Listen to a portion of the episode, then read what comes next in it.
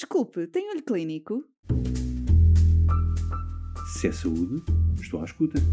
Atualidade científica para profissionais de saúde? Quero, Quero ouvir. ouvir. Olho Clínico, o seu podcast de discussão científica. Olá!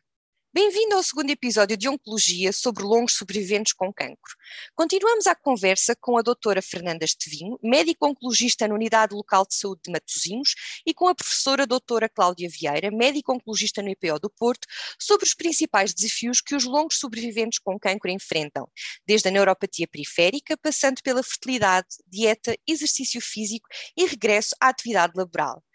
Curioso? Fique para ouvir.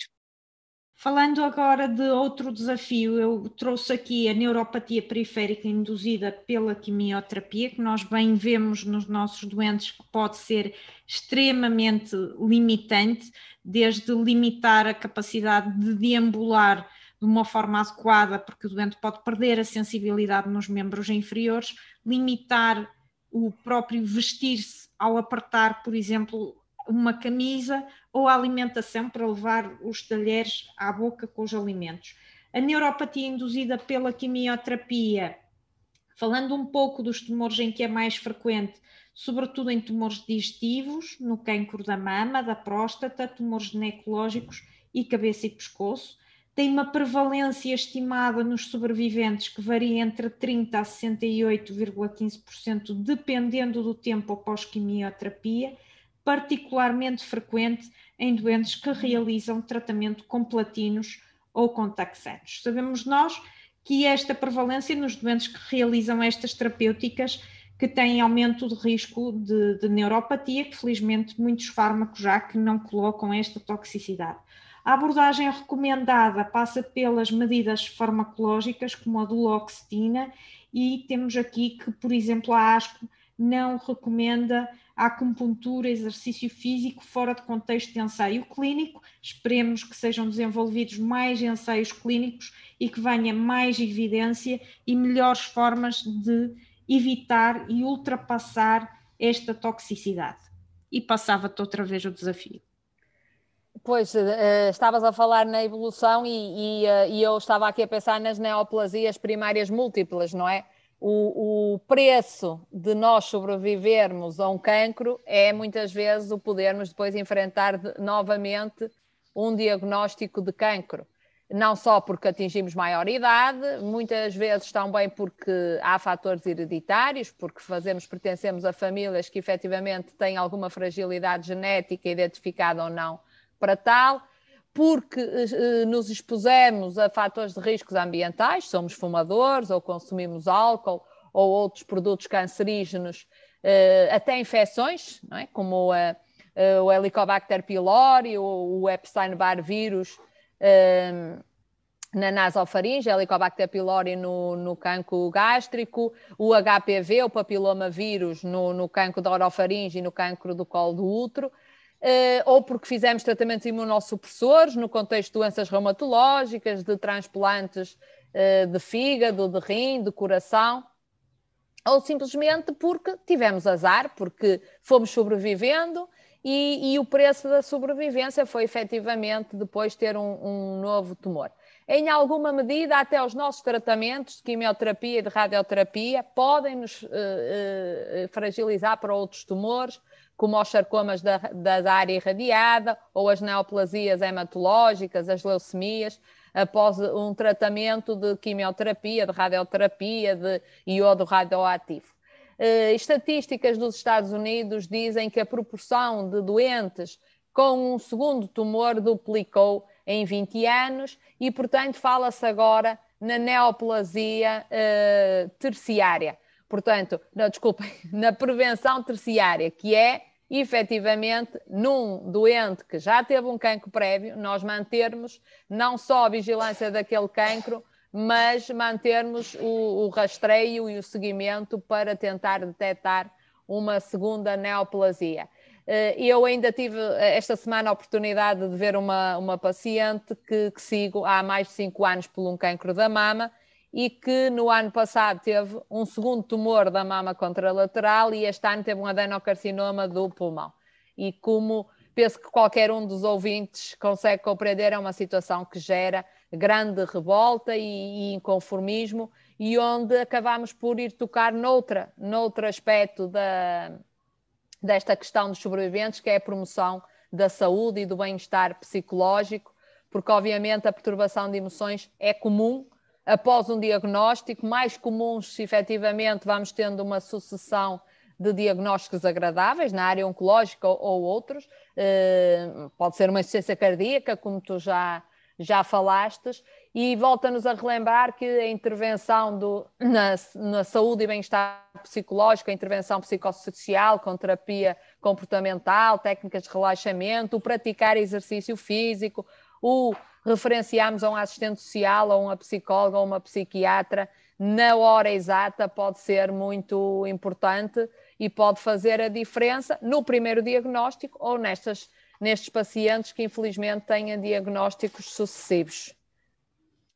Eu queria agora referir um outro desafio, que são os eventos adversos imunorrelacionados pelos inibidores de checkpoint imunológico, que sabemos que podem afetar diversos órgãos, nomeadamente da parte endocrinológica, como as alterações, as disfunções da tiroide, as hipofisites e depois outros órgãos, dos quais as pneumonites, as colites, as erupções cutâneas. Os tumores em que são mais frequentes são de facto aqueles em que nós usamos mais frequentemente estes fármacos e que incluem o melanoma ao pulmão, o cancro do rim e o carcinoma urotelial. Tem uma prevalência estimada nos sobreviventes de 15 a 90%, com grande variação entre os diversos agentes e os ensaios, e 13% dos casos eh, são graves e justificam a descontinuação. Queria aqui partilhar,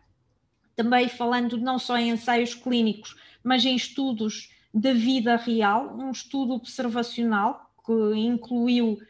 217 eh, doentes, que foi feito entre 2009 e 2017 e que foi eh, publicado em 2020, incluía doentes com cancro do pulmão de não pequenas células, cancro coloretal, melanoma e que tinham uma sobrevivência superior a dois anos após o inibidor de checkpoint imune. E foram avaliar eventos adversos eh, que se mantinham e encontramos aqui insuficiência da suprarrenal em 3%, artrites e artralgias também em 3%, o hipotiroidismo já sabemos que é dos mais frequentes a surgir em 10%, situações de neuropatia em 2,7%, pneumonites em cerca de 2% e depois também valorizada diabetes e disfagia, mas estas em menos de, de 1%.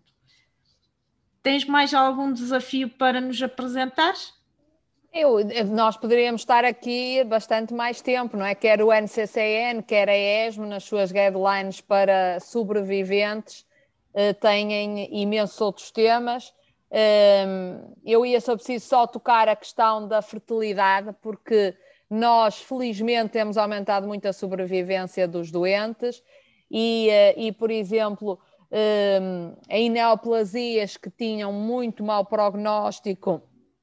nós conseguimos melhorar muito o prognóstico e provavelmente temos que começar a pensar que hum, na, na, na preservação da fertilidade em, em, situações e pacientes que até ao momento não, não, pensaríamos pelo prognóstico muito reservado e pensar que isto tem um impacto uh, familiar importante. E por outro lado, uh, a questão da, da dieta, a American Cancer Society publicou no ano passado, ou, ou, já em 2020, uma guideline sobre dieta e exercício físico para a prevenção por cancro, que por cada tipo de cancro nos diz o tipo de exercício físico que devemos fazer, que hábitos de dieta é que podem ser de risco, que quais é que podem ser protetores e ainda uma palavra ao consumo de álcool, que ocasionalmente poderá não ter grande impacto, mas a partir de determinada quantidade poderá ter em alguns tipos de, de tumores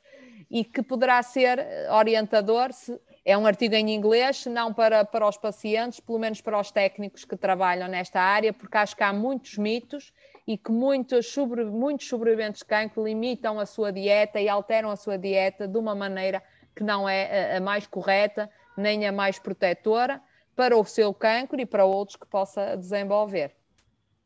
E eu gostava de focar um aspecto extremamente importante que é uh, o regresso ao trabalho e as limitações laborais que já de alguma forma foram aqui focadas, por exemplo, quando falávamos no linfedema de uma doente com cancro da mama, que se for cabeleireira pode ver a sua atividade profissional limitada, se for cozinheira e tiver que fazer esforços de andar com panelas de um lado para o outro mas as dificuldades no regresso ao, ao trabalho surgem de uma forma transversal aos doentes oncológicos. Estima-se uma prevalência em que há um, um, risco relativo de 37% de não retornar ao trabalho em relação com, com doentes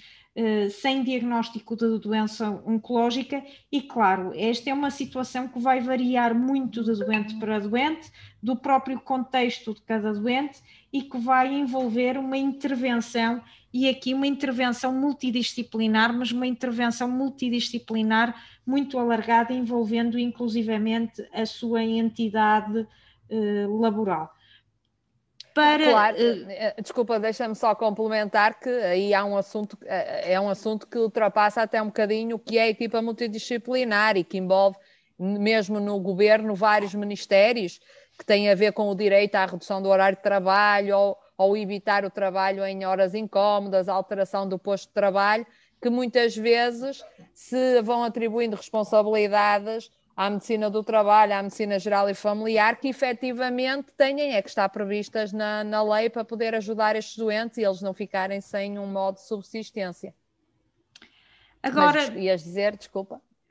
Para finalizar um pouco, eh, é importante realçar que os doentes precisam estar preparados para cada uma destas fases da jornada do tratamento do cancro, as famílias, os cuidadores, os amigos, os contactos próximos devem também receber informação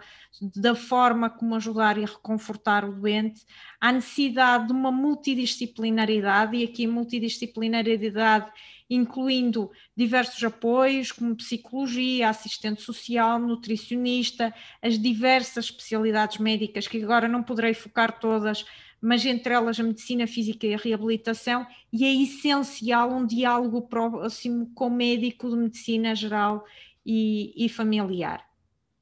E foi nesse sentido que ambas colaboramos nos últimos anos com o grupo dos sobreviventes da Sociedade Portuguesa de Oncologia e que desenvolvemos umas guidelines que estão em fase final de, de, de, formatação gráfica para serem disponibilizadas no site da Sociedade Portuguesa de Oncologia, dirigidas em especial aos médicos de medicina geral e familiar, mas também aos pacientes e aos seus cuidadores, em que se disponibiliza o que é uma informação clínica sumária em português baseada nos consensos internacionais e nas guidelines internacionais sobre um, a vigilância clínica dos sobreviventes sem doença ativa, em função do seu tumor primário, quer quanto à vigilância da recidiva, quer à monitorização destas uh, toxicidades. É um documento que está em fase final de, de elaboração e que poderá ser consultado por todos os, os interessados. E depois, obviamente, discutir isso com o seu oncologista,